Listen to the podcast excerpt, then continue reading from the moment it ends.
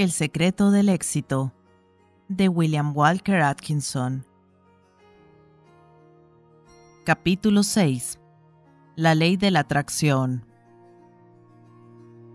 Hay en la naturaleza una gran ley, la ley de la atracción, por cuyo funcionamiento todas las cosas, desde los átomos hasta las personas, son atraídas unas hacia otras según el grado de afinidad, de semejanza o de utilidad entre ellas. El reverso de esta ley, que no es sino otra manifestación de su poder, es lo que se llama repulsión, que no es más que el otro polo de la atracción, y con su funcionamiento las cosas tienden a repelerse mutuamente en el grado que sean distintas, opuestas y sin utilidad una para la otra. La ley de la atracción es universal en todos los planos de la vida, desde el físico al espiritual. Su funcionamiento es uniforme y constante, por lo que podemos tomar los fenómenos de un plano y en ellos estudiar los fenómenos de otro plano, ya que en todos los casos se aplica la misma regla, es la misma ley y funciona del mismo modo. Empezando con los cuerpos más diminutos, los electrones o los iones, que forman los átomos, encontramos manifestada la ley de la atracción. Ciertos electrones se atraen y otros se repelen, generando la formación de grupos, combinaciones y colonias de electrones, los cuales comienzan a construir lo que llamamos átomos, que hasta recientemente se pensó eran la forma básica de la materia. En cuanto a los átomos mismos, hallamos muchos grados de afinidad y atracción entre ellos, lo cual hace que se combinen formando moléculas, que es lo que compone toda la materia. Por ejemplo, cada gota de agua se compone de infinitas moléculas de agua, y cada molécula está compuesta por dos átomos de hidrógeno y uno de oxígeno. Esta combinación es siempre la misma en cualquier molécula de agua, porque estos átomos se combinan de este modo, en esta proporción invariable. Sin duda no es por azar, pues tal cosa no existe en la naturaleza. Tras todo fenómeno hay una ley natural, y en este caso es la ley de la atracción. Lo mismo ocurre con toda combinación química, es lo que se llama afinidad química. A veces un átomo que ya forma parte de un grupo entra en contacto por proximidad con otro átomo, y entonces se produce una explosión en la molécula cuando el átomo se escapa de sus compañeros para ir a los brazos de otro átomo, con el cual siente una afinidad aún mayor veréis que en el mundo de los átomos hay casamientos y divorcios. Y en cuanto a las moléculas, se ha visto que ciertas moléculas son atraídas hacia otras de su mismo tipo siguiendo lo que se llama cohesión, y así se forman las masas de materia. Un trozo de oro, de plata, de latón, de cristal o de otro tipo de materia está compuesto por innumerables moléculas fuertemente unidas por la cohesión, y dicha cohesión es simplemente otra forma de la ley de la atracción. La misma ley que hace que las cosas se junten. Subyaciendo a la ley de la atracción, hallaremos nuestro viejo principio de deseo y voluntad. Tal vez te encojas de hombros al ver que menciono el deseo y la voluntad conectados con electrones, átomos y moléculas, todo ello formas de materia pero espera un momento y verás lo que las autoridades científicas de primer nivel dicen al respecto. Incluso el profesor Haeckel, uno de los mayores científicos del mundo y totalmente materialista, naturalmente prejuiciado en contra de las teorías espiritualistas, manifestó, la idea de la afinidad química consiste en el hecho de que varios elementos químicos perciben las diferencias cualitativas en otros elementos experimentan placer o repulsión al contacto con ellos y en base a ello realizan movimientos concretos. También manifestó claramente que en los átomos debe haber algo correspondiente al deseo de contacto y asociación con otros átomos, y la voluntad de permitir que el átomo responda a la ley del deseo es constante en la naturaleza, desde el átomo al hombre a nivel físico, mental y espiritual. ¿Y qué tiene que ver todo esto con el secreto del éxito? Te preguntarás. Simplemente que la ley de la atracción es una parte importante del secreto del éxito, sobre todo porque tiende a atraer hacia nosotros las cosas, las personas y las circunstancias de acuerdo con nuestro más serio deseo, demanda y voluntad, al igual que atrae unos hacia otros a los átomos y otras partículas de materia. Conviértete en un átomo de deseo vivo y atraerás hacia ti a la persona, las cosas y las circunstancias necesarias para lograr el cumplimiento de tu deseo. Al mismo tiempo entrarás en contacto con aquellos que están trabajando según las mismas líneas de pensamiento y serás atraído hacia ellos y ellos hacia ti, y entrarás en relación con personas, cosas y entornos que posibilitarán la solución del problema de tus deseos. Sin saber cómo, estarás cerca de las personas y de las cosas adecuadas, y todo debido al funcionamiento de esta gran ley natural, la ley de la atracción. Aquí no hay nada de magia o necromancia, nada sobrenatural ni misterioso, simplemente es el funcionamiento de una gran ley natural. En la vida puedes hacer muy poco tú solo, por fuerte y capaz que seas. La vida es compleja y los individuos somos interdependientes unos de otros. Un individuo, segregado de los demás, puede lograr poco o nada. Deberá formar combinaciones, arreglos, armonías y acuerdos con otros, y según el entorno y las cosas. Es decir, deberá crear y utilizar los entornos y las cosas adecuadas y atraer hacia sí mismo a otros con quienes formará combinaciones a fin de hacer cosas. Y esas personas, cosas y entornos llegarán a él o él a ellas debido a esta gran ley de la atracción. Y la forma en que el hombre pone en funcionamiento esta gran ley de atracción es a través de su deseo siguiendo los lineamientos de la imaginación o visualización mental. ¿Ves ahora la conexión? Por ello, ten mucho cuidado en formar, cultivar y manifestar los deseos correctos. Manténlos con firmeza, fuerza y constancia, y así pondrás en funcionamiento esta gran ley, que constituye una parte muy importante del secreto del éxito. La fuerza del deseo es el poder que motiva las actividades de la vida, es la fuerza vital básica que anima la mente de las cosas vivas y las empuja a la acción. Sin un fuerte deseo nadie logra nada que merezca la pena, y cuanto mayor sea el deseo, mayor será la cantidad de energía generada y manifestada, siempre que todo lo demás permanezca inalterado. Es decir, que si tenemos una docena de personas de igual inteligencia, salud física y actividad mental, todos ellos iguales en todo, salvo en su deseo. Aquellos en los cuales el deseo sea mayor superarán a los demás en su logro, y entre los ganadores aquel cuyo deseo queme como una llama inextinguible será el que domine a los demás gracias a su fuerza elemental primitiva.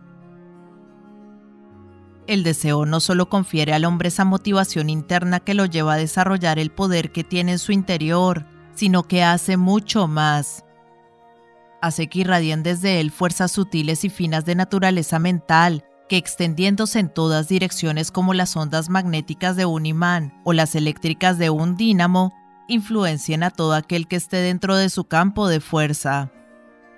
La fuerza del deseo es una fuerza de la naturaleza real, activa y efectiva, y sirve para atraer y llevar hacia el centro lo que está en línea con la naturaleza del deseo. La ley de la atracción, de la que tanto se ha hablado, depende en gran parte de la fuerza y del poder del deseo. La fuerza del deseo constituye el núcleo de la ley de atracción. En la naturaleza existe la tendencia de atraer y llevar hacia el centro del deseo las cosas necesarias para lograr dicho deseo. Nuestra propia voluntad viene hacia nosotros a causa de esta fuerza natural que subyace en todo el fenómeno de la influencia mental. Siendo así, no está claro por qué alguien que desea lograr algo debe asegurarse de crear un fuerte deseo hacia ello y al mismo tiempo asegurarse de dominar el arte de la visualización a fin de formar una clara imagen mental de la cosa deseada, un molde claro en que la realidad material pueda manifestarse.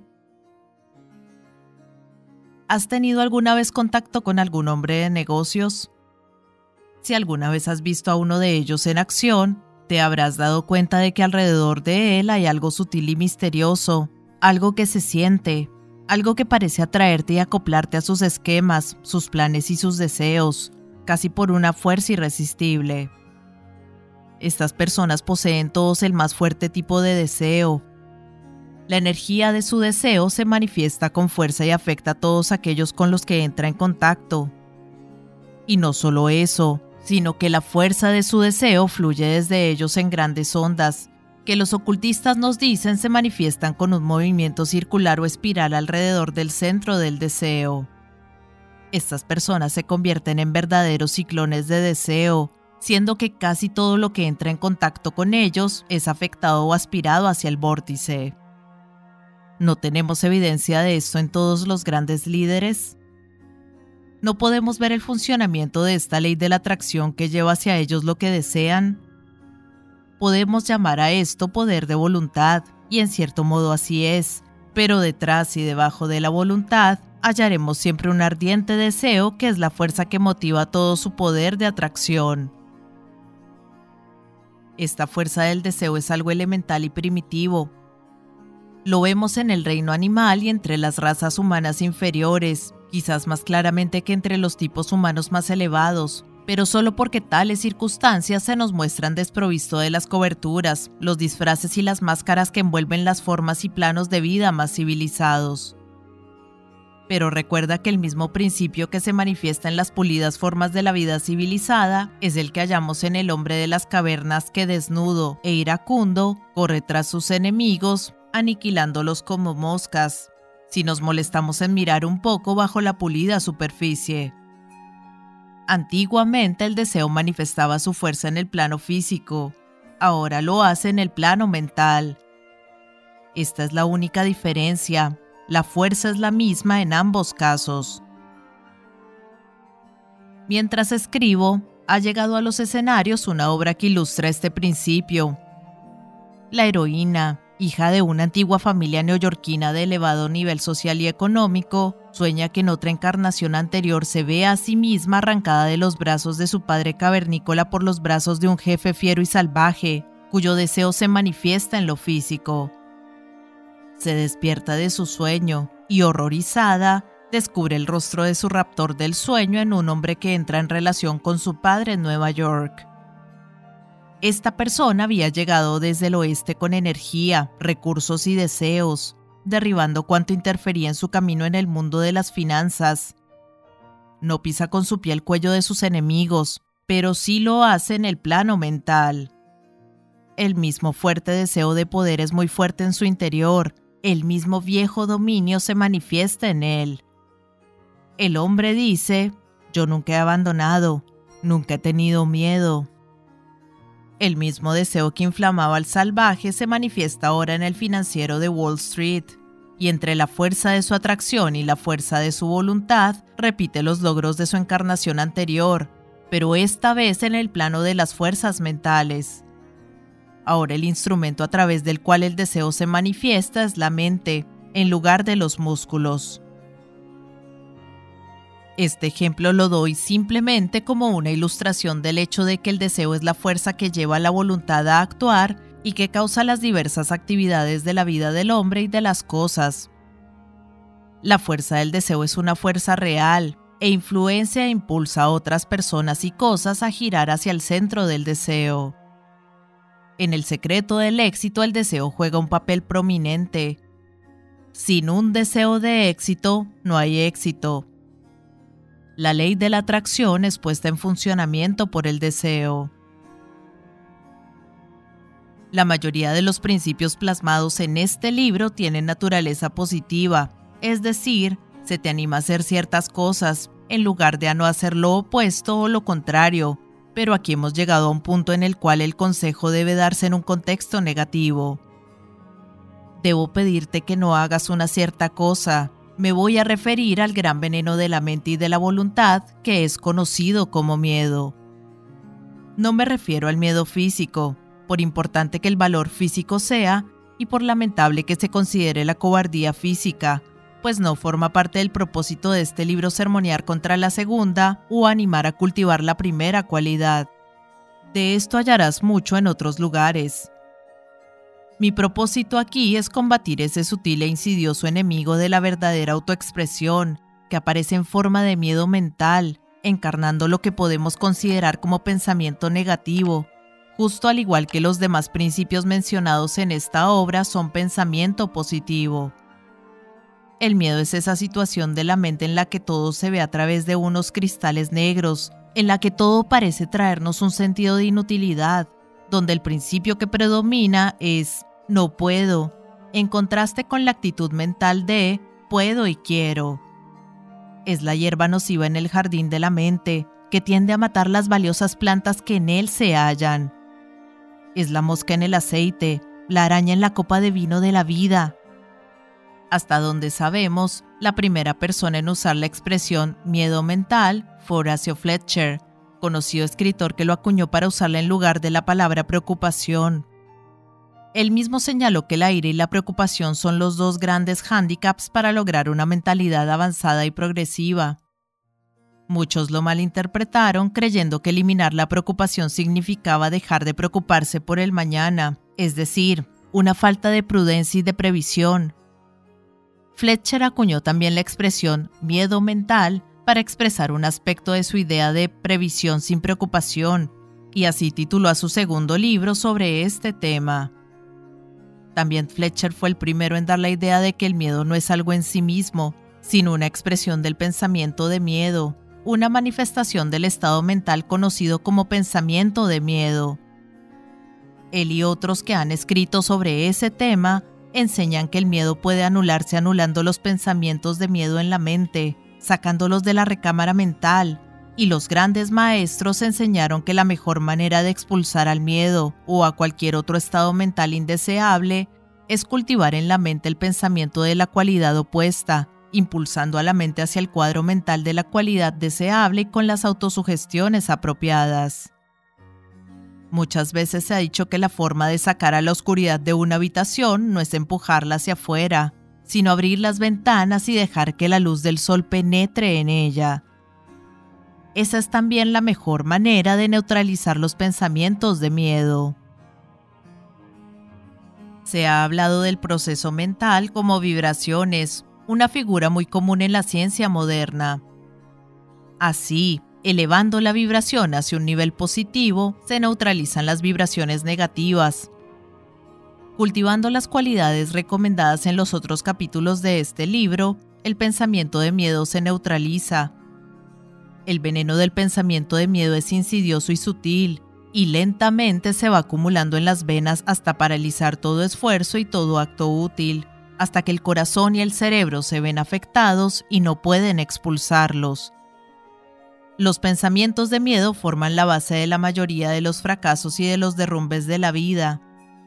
Mientras el hombre mantenga su confianza en sí mismo, será capaz de ponerse en pie tras cada caída y de afrontar al enemigo con resolución. Pero en cuanto el pensamiento de miedo le afecte y no sea capaz de arrojarlo fuera, no conseguirá levantarse y perecerá en la desgracia. Se ha dicho muchas veces, no debes temer a nada, salvo al miedo. He hablado en otro lugar acerca de la ley de la atracción, que funciona trayendo hacia nosotros aquello que deseamos. Pero esto tiene una faceta inversa, pues esta es una ley que funciona en ambos sentidos. El miedo pone en movimiento a la ley de la atracción tanto como el deseo. Al igual que el deseo, atrae hacia nosotros las cosas cuya imagen creamos en nuestra mente. Atrae también aquello que nuestro miedo dibuja igualmente en la mente. Me ha ocurrido lo que más temía. La razón es muy sencilla y la aparente contradicción se desvanece si examinamos el asunto. ¿Cuál es el patrón sobre el que la ley de la atracción construye con la fuerza del deseo? La imagen mental, por supuesto. Y lo mismo ocurre en el caso del miedo. La persona confecciona la imagen mental de la cosa temida, y la ley de la atracción se la atrae al igual que le atrae la cosa deseada. ¿Pensaste alguna vez que el miedo es el polo negativo del deseo? La ley que funciona en ambos casos es la misma. Así, evita los pensamientos de miedo como un veneno que sabes que convertirá tu sangre en algo negro y espeso y que hará que tu respiración sea costosa y difícil. Es algo vil y no debes descansar hasta desterrarlo de tu sistema mental. Puedes librarte de él a través del deseo y de la voluntad, al tiempo que mantienes una imagen mental de valentía y tranquilidad. Se ha dicho que el mayor mal es el miedo, así que manda ese mal al lugar que le corresponde, pues si tú lo acoges con hospitalidad, convertirá tu cielo en un infierno a fin de sentirse a gusto. Con él, usa el garrote mental.